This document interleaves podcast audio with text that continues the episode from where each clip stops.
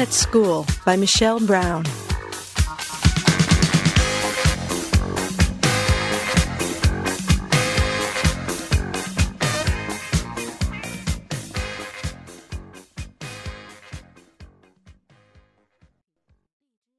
Chapter 1 The New Teacher My name is Jennifer Dale. My friends call me Jenny. I'm 16 years old and I live near Boston. My town is beautiful and very green. I live here with my parents and my dog Fred. I go to school at Jefferson High and I want to become a journalist. In my free time, I play volleyball and I listen to heavy metal music. I want to tell you my story. It was the first day of high school. I was excited.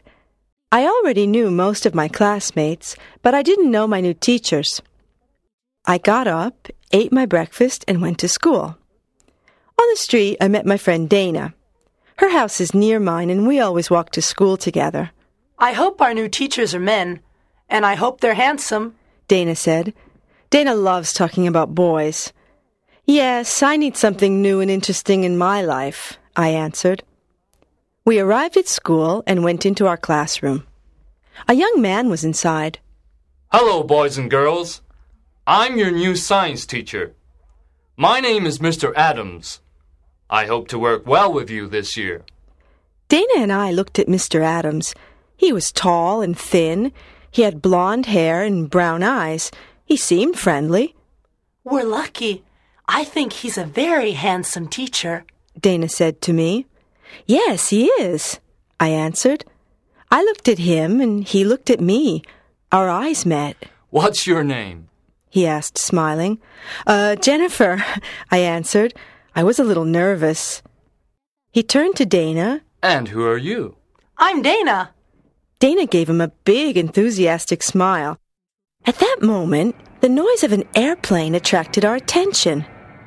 Everyone in the class looked out of the window, but the sun was in front of us. It bothered our eyes. We turned away from the window, except Mr. Adams. He was at the window and was looking directly at the sun. The sun didn't irritate his eyes.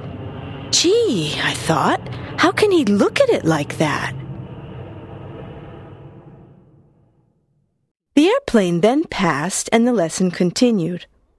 When the hour finished, another man walked in. This one had black hair and green eyes. His nose was small and pointed, and he had strangely high cheekbones.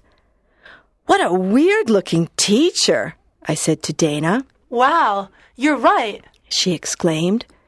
The teacher didn't smile and spoke coldly to the class.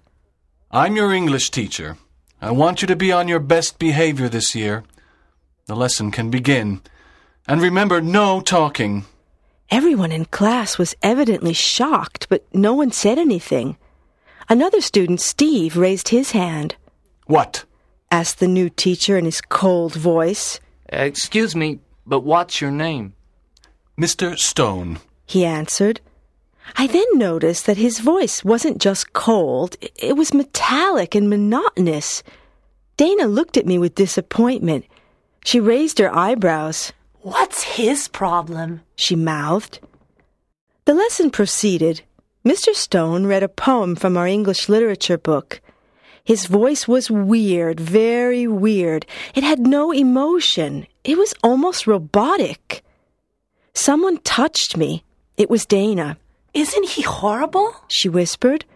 I nodded.